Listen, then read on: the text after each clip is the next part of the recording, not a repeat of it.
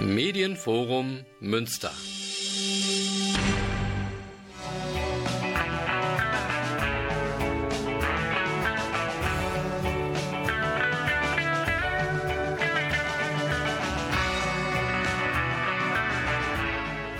Radio Fluchtpunkt, das Magazin der GGUA Flüchtlingshilfe.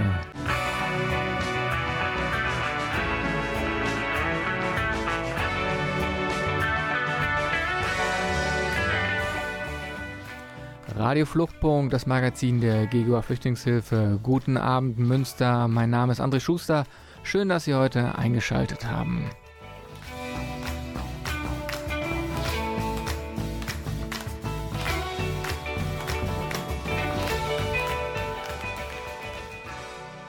Ja, wunderschönen guten Abend. Ich will direkt mal mit diesem Thema beginnen. Es ist sehr, sehr schwierig tatsächlich, weil es ein sehr, ja, ein Thema ist, was uns eigentlich ständig begegnet und trotzdem immer weiter in den Hintergrund rückt. Ausweglosigkeit, Angst vor Verfolgung, die Auswirkung von Krieg sorgten dafür, dass im Jahr 2022 etwa 150.000 Menschen, die Statistiken weichen dann natürlich ab, den gefährlichen Weg über das Mittelmeer nehmen und nahmen, um sich in Europa in Sicherheit zu bringen. Leider mit dramatischen Folgen. Laut Zahlen des UNHCR, also dem UN-Flüchtlingshilfswerk, sind bereits allein in den ersten Monaten diesen Jahres, also 2023, 983 Menschen ums Leben gekommen oder gelten als vermisst. Die Dunkelziffer wird sicherlich deutlich höher liegen. Die Seenotrettung leistet dabei einen wichtigen humanitären Beitrag, um Menschen, die in Not geraten sind, zu helfen. Die staatliche Seenotrettung allerdings hat sich in den vergangenen Jahren ja sukzessive selbst abgeschafft und das aus verschiedenen Gründen. Mangelnde Solidarität im Umgang mit der Aufnahme und Verteilung von aus Seenot geretteten Schutzsuchen innerhalb der europäischen Mitgliedstaaten, dem Ausbau des Grenzschutzes und zunehmender Abschottung oder zum Teil der schlichte politische Wille, keine Geflüchteten aus Seenot aufnehmen zu wollen. Eine Reihe von ziviler Seenotrettungsinitiativen hält jedoch dagegen und versucht, den in Seenot geretteten Schutzsuchenden zu helfen. Telefonisch ist mir heute Stefan Schretzenmeier. Er ist Crewing Officer beim zivilen Seenotrettungsverein Seapunks zugeschaltet. Und ja, schön, dass Sie heute dabei sind. Dankeschön für die Einladung. Sehr, sehr gerne. Ja, wie gesagt, sehr, sehr schwieriges Thema. Wir nehmen ganz, ganz viel aus den Medien davon mit, beziehungsweise auch eigentlich immer weniger.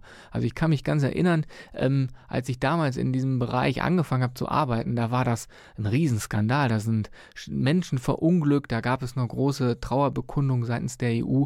Und ich würde sagen, das ist ein Stück weit traurige Normalität geworden, dass Menschen übers Mittelmeer ähm, versuchen nach Europa zu gelangen und dabei ums Leben kommen. Und jetzt erst einmal die Frage, äh, wir werden das gleich mal alles ein bisschen aufdröseln, wo so der Stand ist. Aber ich habe ja die Organisation schon genannt, für die Sie ja auch arbeiten. Das ist Sea-Punks. Und das ist ja erstmal ein interessanter Name. Also was ist eigentlich Sea-Punks und warum vielleicht Punks? Ja, die Sea-Punks sind eine wie Sie schon gesagt haben, eine Seenotrettungsorganisation, die sich im Herbst 2019 gegründet hat. Da gab es ja schon äh, die ganzen anderen großen Organisationen wie Sea-Watch, CI, SOS Mediterranee. Ähm, aber jede Organisation hat so ihren eigenen Ein äh, Ansatz und der verändert sich auch über die Zeit. Ähm, und dadurch kommt es eben auch immer wieder zu Neugründungen von Organisationen, die Dinge anders machen wollen. Und ähm, was natürlich auch dazu kommt, je mehr Schiffe sich im Mittelmeer aufhalten, desto besser. Und da eine Organisation nicht wirklich mehr als ein oder zwei Schiffe betreuen kann, haben sich dann eben auch im späteren Zeitpunkt, wie jetzt eben im Herbst 2019, neue Organisationen wie die Sea-Punks gegründet. Und genau, die Sea-Punks ähm, heißen Sea-Punks wahrscheinlich einfach wegen der Nähe zur Musik. Also wir nehmen sehr viele Spenden auch darüber ein, dass wir Street-Teams haben, die auf Punk-Konzerte fahren, inzwischen aber auch tatsächlich immer mal wieder Hip-Hop-Konzerte oder Pop-Konzerte und da eben Informationsstände machen, politische Bildung vorantragen und äh, eben auch Spenden einnehmen. Und dadurch kommt auf jeden Fall der Name Aber für mich persönlich ist es auch einfach dieser DIY-Ansatz. So, wir machen sehr viel selber, wir bauen das Schiff selber um, wir haben da viele Freiwillige, die sich äh, engagieren und viele Tage und Stunden da reinstecken. Und das ist irgendwie so dieser punkige Ansatz, so selber machen. Wenn der Staat das nicht macht, dann musst du selber machen. Und äh, daher kommt sicherlich auch der Name Sea Punks. Ja, das klingt auf jeden Fall schon mal sehr spannend. Ähm, wir ähm, hören jetzt Musik und sprechen dann gleich weiter. Und ja, wir werden dann mal gucken, wo steht denn die zivile Seenotrettung eigentlich. Einfach mal in der Leitung bleiben. Bis gleich.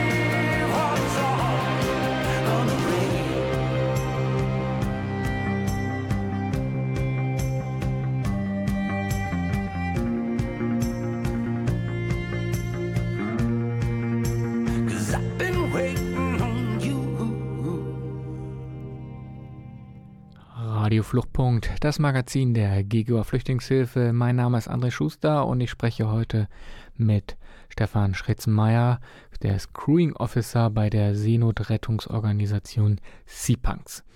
Und wir waren gerade so stehen geblieben, warum eigentlich Seapunks? Ähm, auch so ein großer DIY-Ansatz, also Do-it-yourself, einfach mal machen. Aber da direkt mal die Frage, die Anschlussfrage, ähm, kann ich jetzt eigentlich einfach so Seenotrettung betreiben? Also könnte ich mir jetzt ein Boot kaufen und dann loslegen? Ähm, das ist eine sehr gute Frage. Ähm, Abgesehen davon, dass man natürlich als äh, Bootsbetreiber natürlich auch gewissen Papiere braucht, wie dass man als Kapitän eben äh, nautisches Papier braucht, um Schiffe zu fahren, wäre es an sich schon möglich, weil Seenotrettung ist ja auch Pflicht. Ähm, es ist in den äh, Seegesetzen vorgeschrieben, in den maritimen Gesetzen, wenn ein Kapitän oder ein Bootsführer, eine Bootsführerin ähm, ein Schiff oder ein Boot in Seenot entdeckt, äh, muss er oder sie quasi eine Rettung einleiten. Von dem her wäre es schon möglich, ja. Das heißt also, ich könnte jetzt auch animieren, ähm, andere Leute versuchen zu animieren, Boote, die vielleicht Boote fahren dürfen, ähm, das einfach zu tun. Ja, Okay, das ist, äh, also ist auf jeden Fall ein spannender Ansatz. Also das war mir zum Beispiel nicht so klar. Ich dachte, das wäre viel, viel komplizierter, ähm, auch irgendwie mit, mit Blick auf, weiß ich nicht, hochseetauglich. Ähm, ich weiß nicht, ob es da irgendwelche Sonderrechte oder Papiere gibt. Wie sieht es nochmal äh, rechtlich aus? Also ähm, Sie haben es angesprochen, es gibt irgendwie eine Pflicht bei der Seenotrettung. Woraus ergibt sich das? Das ist einfach die Pflicht, Uh, to render assistance heißt das im Englischen, ähm, also äh, Leben auf hoher See zu retten, äh, sobald man ähm, quasi Menschen antrifft, die sich in Seenot befinden. Ähm, und natürlich gibt es äh, besondere Papiere auch mit der Hochseetauglichkeit. Das heißt, die erste Voraussetzung ist natürlich, dass man ein Schiff hat, das die Standards erfüllt. Und da wird auch sehr genau hingeschaut. Also es muss ein Schiff sein, das eine bestimmte Länge mitbringt. Äh, die Crew muss ihre Papiere mitbringen. Also es ist schon ein sehr, sehr bürokratischer Prozess, das Schiff ins Wasser zu bringen. Ähm, aber das ist natürlich für jedes Schiff, das im Mittelmeer fahren möchte. Okay. Und ähm, wenn wir jetzt mal über die Seenotrettung allgemein sprechen, ähm, ja, wie ist denn da so der aktuelle Stand? Also gibt es eigentlich jetzt gerade mit Blick auf ähm, die ja, Flüchtlingsbewegungen, ähm, gibt es jetzt eigentlich irgendwie noch eine staatliche Seenotrettung oder ähm, muss das eigentlich alles privat ähm, bzw. zivil gemacht werden? Es gibt ähm, natürlich noch eine äh, privat, äh, eine, eine öffentliche Seenotrettung, eine staatliche Seenotrettung. Ähm, Italien hat ja sein MRCC, also sein, sein Notrufcenter, genauso Malta, genauso Spanien. Ähm, allerdings ähm, wird da eben oft auf Notrufe nicht reagiert oder ähm, sie haben auch oft die Ressourcen selber gar nicht, um dieses, diese Rettungen selbstständig durchzuführen. Deswegen braucht es auf jeden Fall. Also es ist so eine Mischung aus einer Überforderung der staatlichen Akteure, aber auch eines politischen Unwillens, tatsächlich dafür zu sorgen, dass Menschen in Seenot gerettet werden. Da wird oft weggeschaut, vor allem wenn äh, Boote noch weit weg von der Küste in Seenot geraten. Wenn es die Boote dann mal in die Nähe der europäischen Küste schaffen, ist das dann oft nochmal eine andere Geschichte. Aber wenn die weit draußen treiben, da werden oft, äh, wird die Zuständigkeit dann immer hin und her geschoben. Da wird dann quasi Ping-Pong gespielt zwischen den verschiedenen äh, Rescue-Centern. Und dann ist es eben wichtig, dass Org also private Organisationen da sind, die diesen Ball in die Hand nehmen und sagen, nein, das sind Menschenleben gerade äh, in Gefahr. Und ähm, wir können unabhängiger agieren und wollen auch unabhängiger agieren und in dem Fall dann eben äh, die Seenotrettung einführen. Und ähm, das heißt, also wenn ich das richtig verstanden habe, ähm, es gibt irgendwie so einen Gürtel an, an, an staatlichen Hoheitsgewässern, so nennt man das, glaube ich, wo wahrscheinlich schon dann natürlich sich Italien ähm, ähm, irgendwie zuständig fühlen muss, wenn dann ein Funkspruch in diesen Hoheitsgewässern äh, eingeht.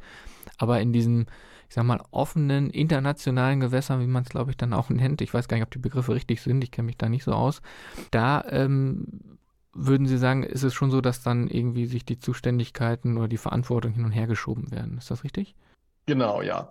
Also offiziell gibt es, äh, ist das Mittelmeer unterteilt in verschiedene SAR, also Search and Rescue, das ist die Abkürzung, äh, Zonen, ähm, in denen eben verschiedene Akteure zuständig sind, die Rettungen zu koordinieren. Also es gibt die italienische Zone, die maltesische Zone, die libysche Zone und so weiter. Ähm, und trotzdem werden oft Seenotfälle in diesen Zonen eben ignoriert und äh, eine Rettung nicht koordiniert. Aber da hat sich auch über die Jahre der Seenotrettung viel verändert. Am Anfang haben die Behörden sehr aktiv Rettungen eingeleitet und dann eben auch die eigene Küstenwache oft eingesetzt. Das hat dann abgenommen mit der Zeit. Die privaten Akteure sind, äh, sind quasi eingesprungen dafür Und dann ist aber auch mit der Zeit, äh, sind auch die Koordinierungszentren immer mehr äh, in den Hintergrund getreten, haben sich zurückgezogen, haben teilweise nicht mehr auf Anrufe reagiert, sodass die zivilen Akteure dann eben auch selber sich untereinander koordinieren mussten. Und jetzt ähm, ist wieder irgendwie ein Umbruch da. Es ständig dabei, sich zu verändern. Vielleicht noch eine Anschlussfrage. Wenn ich jetzt jemanden äh, gerettet habe, oder meistens sind es ja mehrere Menschen, ähm, wie, wie geht es dann weiter? Also die Personen befinden sich jetzt auf meinem Schiff und was, was ist dann zu tun? Genau, also letzten Endes ist es nicht dann tatsächlich so einfach, eine Rettung durchzuführen, auch wenn ich gesagt habe, so autonom wie möglich. Am Ende ist es so, dass man immer die Rettungsleitstellen erstmal über den, äh, über den Seenotfall informieren muss und dann auch dementsprechend reagieren muss, was einem die Rettungsstelle sagt, so sie denn reagiert. Ähm, und genauso verhält es sich dann auch danach, wenn die Personen an Bord sind, muss man das wieder der Rettungsstelle melden und die weist einem dann im Normalfall einen Hafen zu. Das ist in der Vergangenheit dann oft äh, nicht so wirklich passiert. Da wurde dann, ähm, wurden eben diese Anrufe dann öfter ignoriert. Ähm, aber im Normalfall hat man die Person an Bord, meldet das der Rettungsstelle und die Rettungsstelle ähm, sagt dann eben, okay, bringt diese Personen an diesen Hafen und fahrt diesen Hafen an.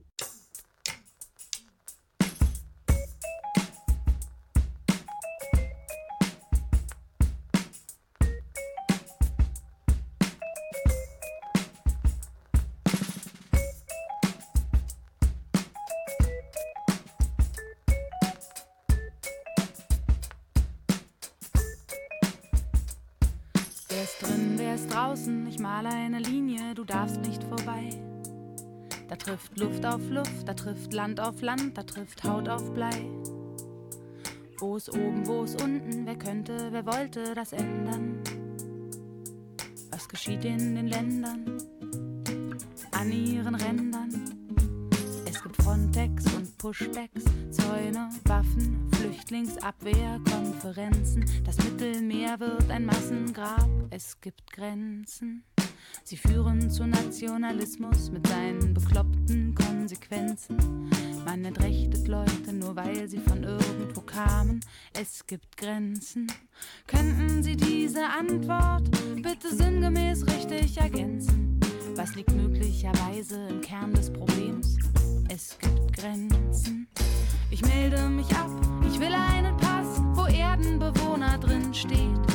Einfach nur Erdenbewohner Sagt mir bitte, wohin man da geht. Ich melde mich ab, ich melde mich um. Es kann doch so schwierig nicht sein. Schreibt einfach nur Erdenbewohner da rein.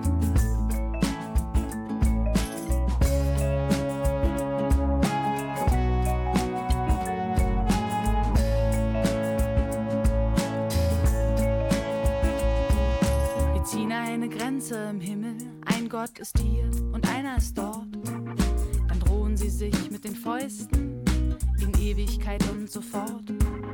Da muss es was Besseres geben. Frieden bringt kein Götterbote. Wir haben's ein paar tausend Jahre mit Grenzen versucht, das gab sehr viele Tote. Nennt mich naiv, es ist mir egal, aber ich finde es reicht. Ich suche das Land, in dem jeder dem anderen in Staatsunangehörigkeit gleicht. Ich melde mich ab, ich will einen Pass, Einfach nur Erdenbewohner, sagt mir bitte, wohin man da geht. Ich melde mich ab, ich melde mich um, es kann doch so schwierig nicht sein. Schreibt einfach nur Erdenbewohner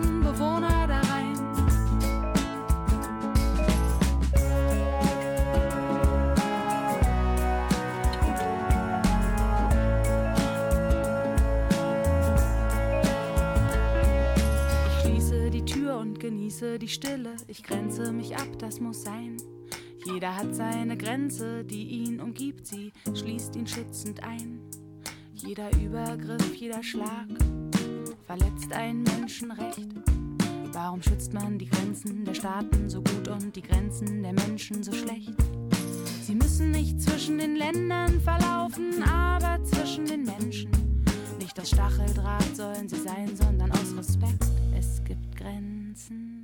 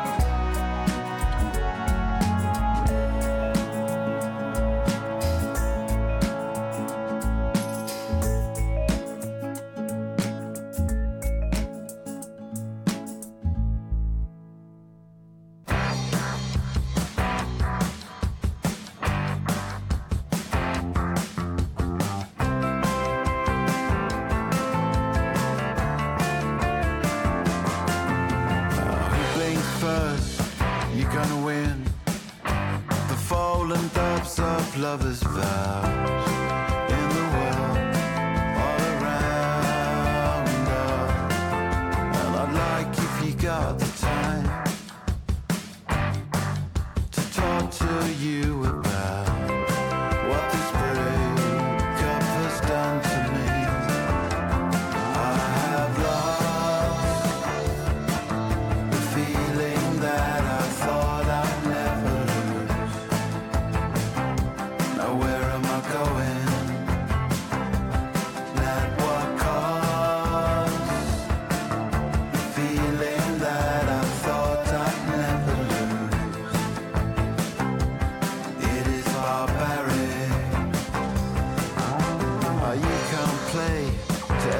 Taste.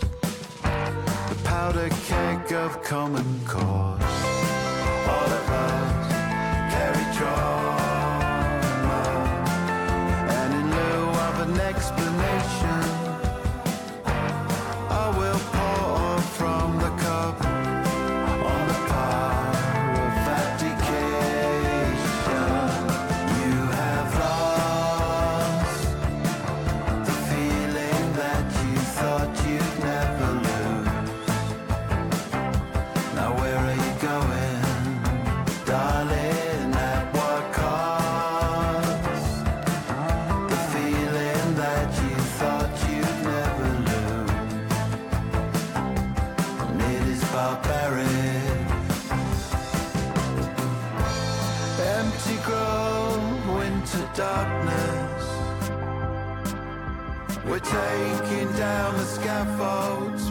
to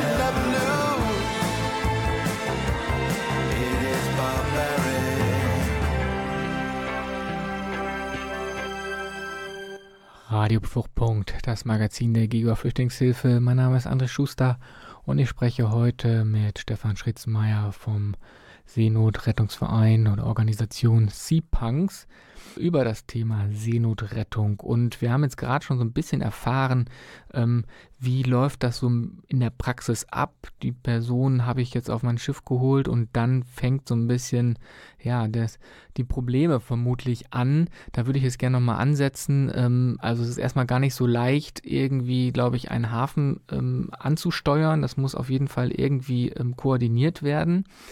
Und ganz oft kennen wir dann diese Bilder oder es gibt auch ganz viele ähm, Berichte darüber. Ich glaube, ähm, ganz bekannte Personen sind zum Beispiel die Kapitänin Rakete, die dann auch irgendwie festgenommen werden, ähm, wenn sie dann anlegen. Ähm, wie, wie ist das zu bewerten? Also ist das gerechtfertigt oder, oder was sind da eigentlich die Vorwürfe?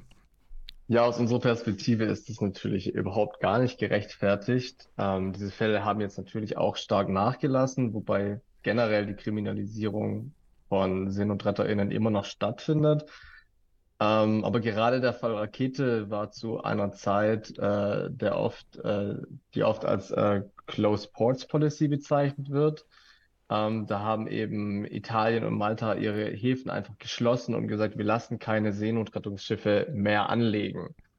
Und dadurch kam es eben gerade in den Jahren 17, 18, 19 zu sehr, sehr langen Standoffs. Das heißt, das Schiff liegt schon vor der Küste, möchte in den Hafen einlaufen. Die Behörden wehren sich aber dagegen, äh, verweisen immer wieder auf andere Länder. Da wurde auch oft dann Richtung Deutschland gezeigt und gesagt, fahrt doch einmal quasi um Europa rum und nach Europa. Ihr führt schließlich die deutsche Flagge. Das ist natürlich sehr, sehr kritisch zu bewerten, weil ähm, das maritime Recht sagt, dass nach einem Seenotrettungsfall so schnell wie möglich ein Port of Safety, äh, also ein sicherer Hafen, zugewiesen werden muss und dieser dann vom Schiff angelaufen werden muss. Was, was ist ein sicherer Hafen? Was ist ein sicherer Hafen? Also ein sicherer Hafen ist definiert äh, als ein Hafen, wo den Menschen, den geretteten Menschen kein Leid droht. Sie dürfen also nicht äh, in ein Land oder in einen Hafen äh, evakuiert werden, wo ihr Leben bedroht ist oder wo sie Folter fürchten müssen. Okay. Genau, und Italien hat eben zu dieser Zeit seine Häfen geschlossen und gesagt, hier kommt niemand rein, keine Seenotrettungsschiffe.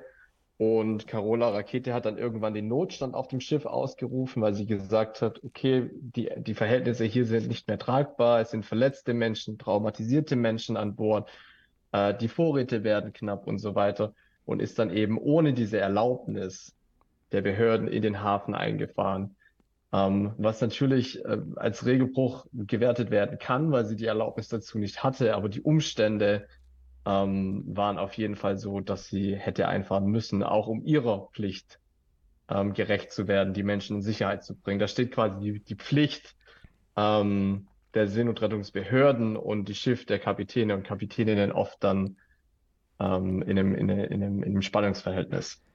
Ähm, was man auch häufig ähm, dazu liest, ist, dass ähm, dieser Begriff oder, oder diese Beschreibung von die Schiffe liegen an der Kette.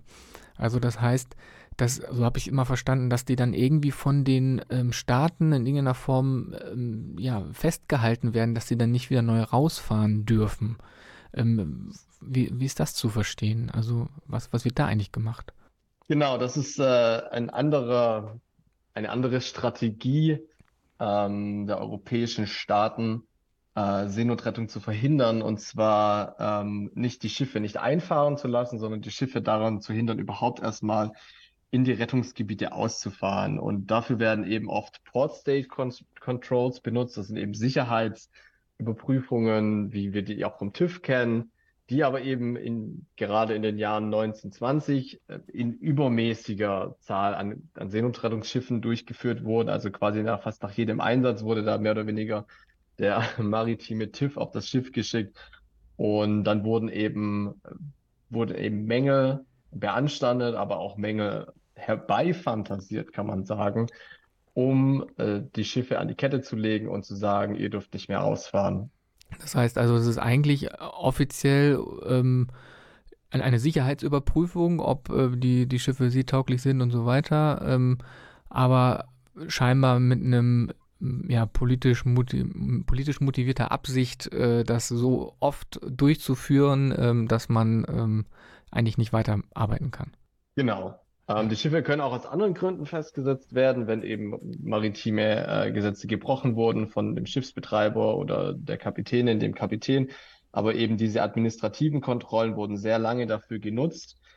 Und auch die Vorwürfe, die dann letztendlich in diesen Berichten gelandet sind, hatten oft nicht Halt und Fuß. Da wurde dann davon gesprochen, dass es nicht genug Toiletten gäbe, dass äh, irgendwelche Umweltvorschriften nicht eingehalten wurden und so weiter. Das musste dann eben immer langwierig im Gericht wieder angefochten werden.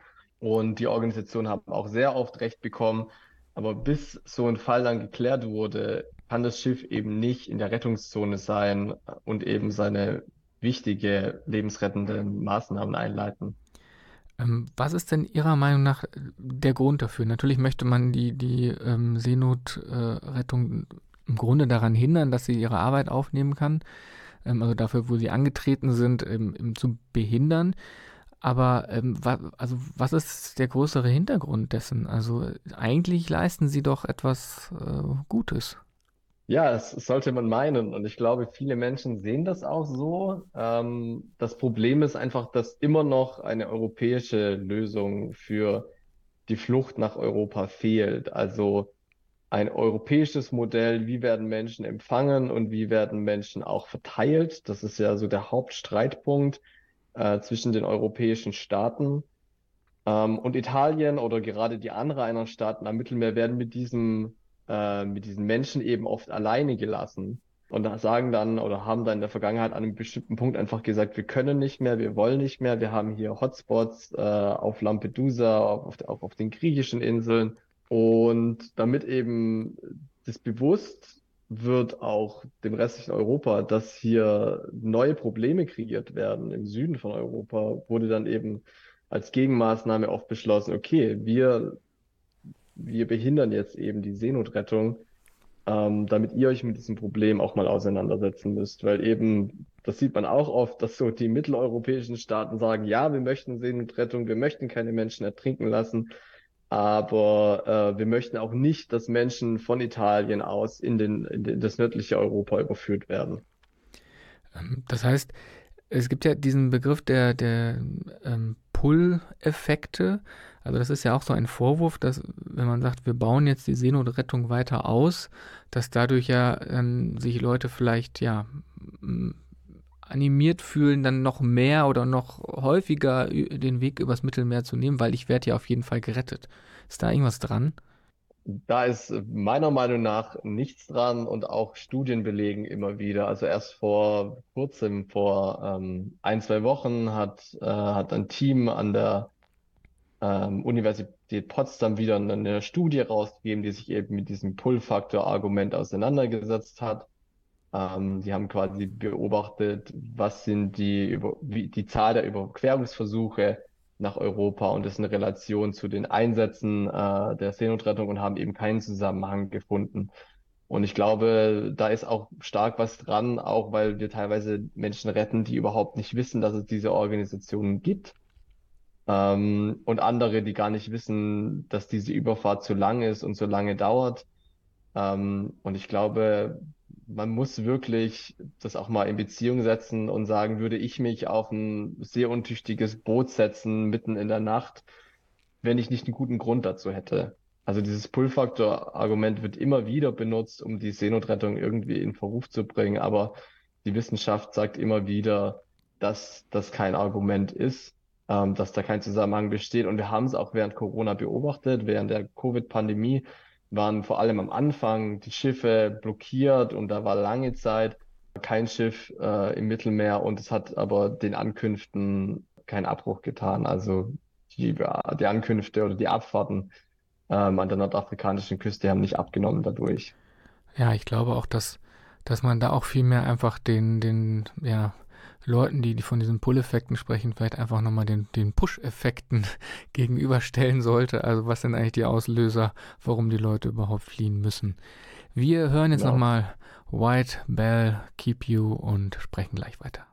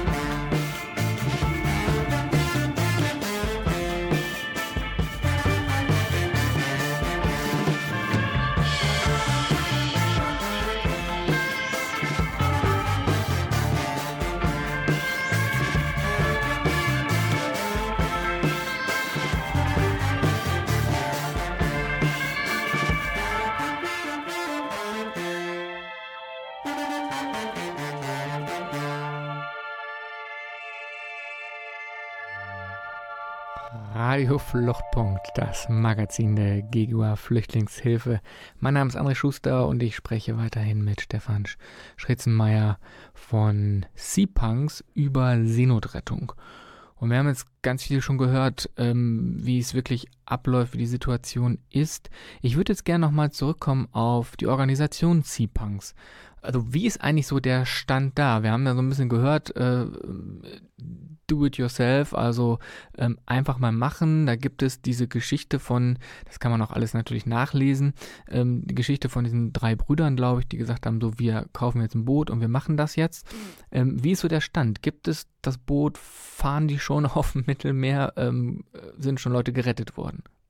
Genau, die Sipangs äh, hatten sich ja im März 2019 gegründet und hatten daraufhin erstmal ähm, ein Boot gekauft und das auch in der Zusammenarbeit mit Mission Lifeline, das eben eine andere Seenotrettungsorganisation ist, eben umgebaut, um es in den Einsatz zu schicken. Und dieses Schiff, die Rise Above heißt sie, ähm, ist tatsächlich im Mittelmeer, fährt dort schon einige Jahre und rettet eben Menschen, allerdings eben unter äh, Mission Lifeline und dann vor zwei Jahren hat dann eben, haben die Seapunks gesagt, ja, wir möchten aber noch ein Schiff und auch selber ein Schiff ins Mittelmeer schicken. Und daraufhin wurde eben die Seapunk 1 vor knapp einem Jahr äh, gekauft und seitdem umgebaut. Und das Schiff liegt jetzt gerade in Spanien und ist kurz davor, in seinen ersten Einsatz zu fahren. Wir hatten schon einen Einsatzstart äh, letzten Monat Allerdings kam es da leider zu technischen Problemen. Wir mussten den Einsatz abbrechen. Aber wir sind jetzt sehr zuversichtlich, dass in knapp zwei Wochen der erste Einsatz wirklich im Mittelmeer starten kann. Ähm, was gibt es sonst noch für, für Projekte, die der Verein, das ist ja auch ein, ein Verein, ähm, Seapunks, also was, was, was leisten Sie noch? Also Sie haben jetzt einmal diese, ähm, die Rise Above, die auch tatsächlich schon seit Jahren unterwegs ist zwar für Mission Lifeline, aber eben auch die Seapunks 1, die jetzt bald hoffentlich den ersten Einsatz. Aber gibt es darüber hinaus noch weitere Projekte, die der Verein äh, macht? Weitere Projekte, große Projekte nicht mehr, ähm, aber was wir uns natürlich schon auch auf die Fahne schreiben, ist politische Bildung. Die ist auch im Vereinszweck verankert. Und die leisten wir eben vor allem mit Vorträgen, aber auch mit diesen Ständen, die wir auf Konzerten oder Festivals machen, wo wir einfach versuchen, ähm, die Leute nochmal auf das Thema aufmerksam zu machen und zu erklären, was da genau passiert und dass das eine unterstützenswerte Sache ist, weil der Diskurs eben sehr oft dominiert wird von Begriffen wie Flüchtlingswellen, von Überforderung, von Pull-Faktoren. Und um da eben auch eine Gegenstimme ähm, zu bieten und zu sagen, nein, der Diskurs sollte sich eigentlich um ganz andere Themen drehen, nämlich um die Pflicht, Leben zu retten, um Seenotrettung, ähm, um staatliche Seenotrettung, die eigentlich ausgebaut gehört und um Menschenrechte. Wie kann man denn euch, wie kann man denn jetzt Seapunks unterstützen konkret? Also es gibt sicherlich die Möglichkeit zu spenden, aber wie kann man mit euch in Kontakt treten und wie kann man eben spenden? Genau, also Spenden, darüber freuen wir uns natürlich sehr, weil Seenotrettung kostet viel Geld, auch wenn sie bezahlbar bleibt. Äh, sie kostet Geld. Und man kann auf unserer Internetseite auf sipunks.de kann man ähm, gerne spenden. Ansonsten kann man sich natürlich auf dem Schiff engagieren, indem man eben, wenn man äh, die nötigen Kompetenzen mitbringt, auch auf Rotation mit uns fahren kann. Ähm, oder aber wenn das Schiff mal in der Werft liegt, da braucht man ja alle möglichen Menschen, die mal anpacken, die mal putzen, die mal irgendwas schrauben, die was entrosten oder malen. Und wo man uns wahrscheinlich am besten unterstützen kann, ist, indem man äh, anbietet, ein Stream-Team zu, äh, ein Street-Team zu gründen. Das sind eben die äh, Gruppen, die für uns auf Konzerte fahren und da Stände machen und da auch wieder neue äh, Interessenten ansprechen und eben auch Spenden einnehmen. Und kontaktieren kann man uns äh, ganz niederschwellig auf unserer Webseite. Da gibt es ein Kontaktformular. Wenn man uns da unterstützen möchte, kann man sich da einfach eintragen und uns eine Mail schicken. Ja, das ist auch schon mal super. Ich ähm, hätte noch so eine Frage. Ne, Street Teams, wie, wie die Sendung wird jetzt im äh, September ausgestrahlt. Also äh, gibt es gerade aktuell Konzerte oder noch Festivals im September, wo ihr vertreten seid?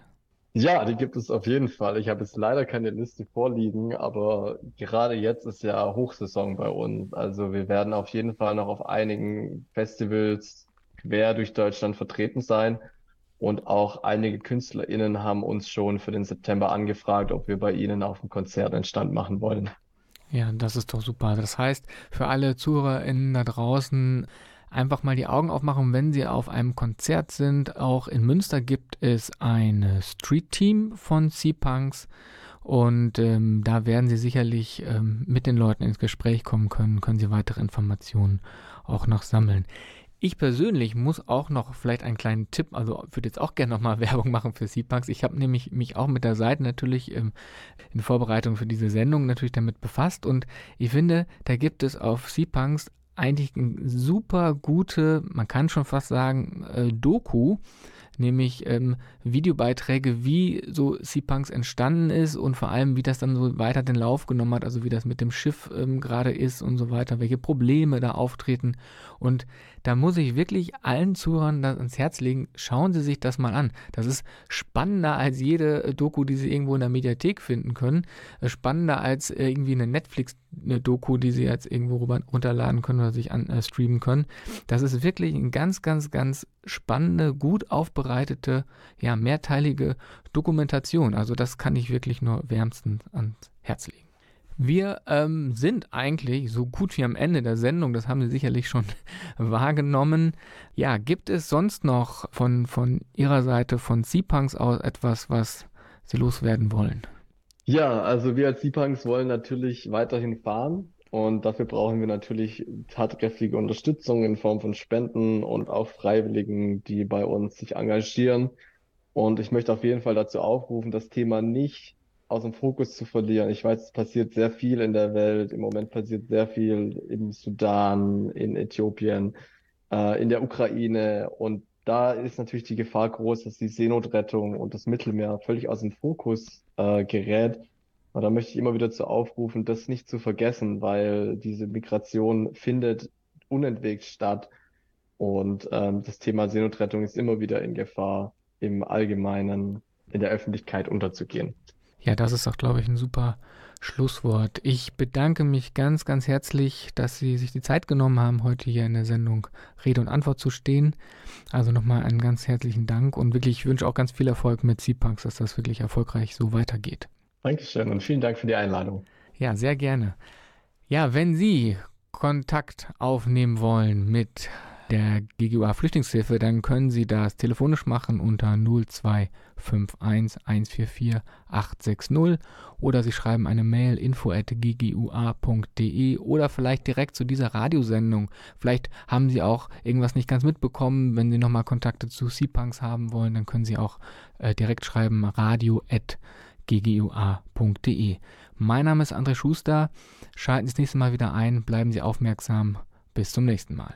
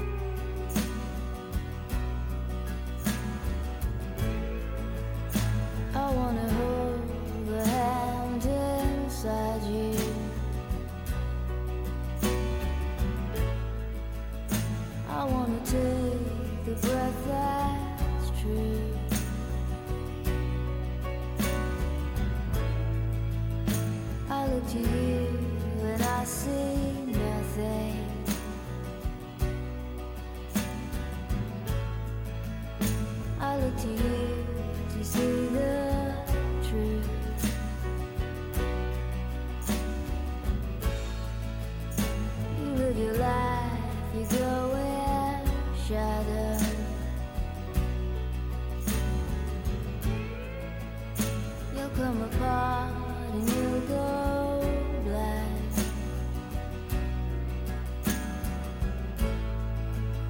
Some kind of night.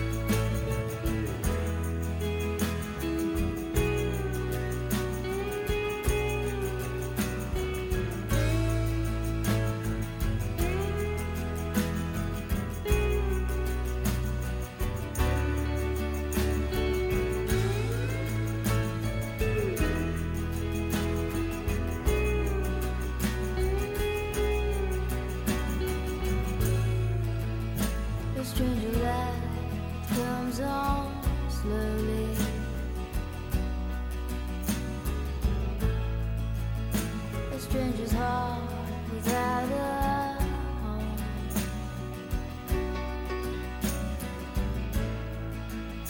You put your head